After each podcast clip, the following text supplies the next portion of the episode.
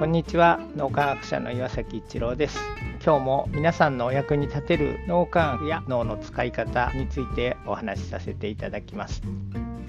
脳の使い方で同じことが起こっても物事の展開が全然変わってくるということが分かってきています。個分離思考という個が分離している、まあ、自分と例えば相手とか自分と何か環境とかもしくは人類と地球環境みたいな感じでそれぞれのものが個として分離してしまっているというそういう脳の使い方個分離思考と言いますけどその状態になると特にこう対立しようとかいうふうに意識してなくても自然と対立するような関係性を作っていってしまいます。それに対して対極にある共同体思考。お互いにこう分離するのではなくて共同体として助け合ったり補い合ったりサポートし合ったり尊重し合ったりということで信頼関係を深めていく脳の使い方になります。もともと人間関係からこの言葉来てますけども人間関係だけではなくて例えば人類と地球環境というようなものも共同体思考という形で関わることで幸運思考と全然違ったことが起こっていくということですで例えば今いろいろ地球の温暖化とか海洋ゴミの問題とかいろいろな課題が人類の前に山積してますけどもある意味これは人類が良ければいいとかあるいは人類の中のほんの一部の人たちが自分たちだけ良ければいいみたいなことを思ってしまって本人たちは自分たちだけとは思ってないかもしれませんけど例えば環境に対して配慮をあまりしなかったりとかゴミや物は使い捨てにしていくみたいな集積して今のようなことが起こってるわけですけども持続可能な世界を作っていこうっていう機運が世界的に高まってきているのは共同体思考の脳の使い方に少しずつ人類がこうしているのかなというふうに思います。もともと人間って古分離思考の脳の使い方をしていて自分と相手が分離しているもしくは小さなコミュニティ例えば家族とか家族以外の人たちとかそういう分離している脳の使い方をしがちだったんですけども世界全体で人類全体で持続可能な世界を作っていこうっていうふうな形に脳の使い方になってきているの本当に素晴らしいなと思いますしこれからもっともっとそこのところを加速していくことで今ある大きな課題それが次第に解決されていくんじゃないかと思いますし逆に解決していかないと多分人類も地球も滅亡してしまうと思うのでみんなで共同体思考の脳の使い方になっていきたいなと思います。そこに脳磨きというものが少しでも貢献できたら本当に嬉しく思います。そんな意味もあって今年脳磨き検定というのを立ち上げようと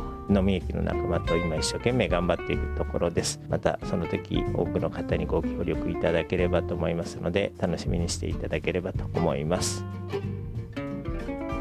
はい今日も何かお役に立てれば嬉しく思います。ありがとうございました。この3分脳磨き気に入られた方はメルマガでも脳磨きのことを発信していますので脳磨きメルマガ検索してみてください。どちらからも脳磨きあるいは最新の脳科学のことを学んでいただくことができます。皆さんのお役に立てると嬉しく思います。今日も素晴らしい一日をお過ごしください。脳科学者の岩崎一郎でした。ありがとうございました。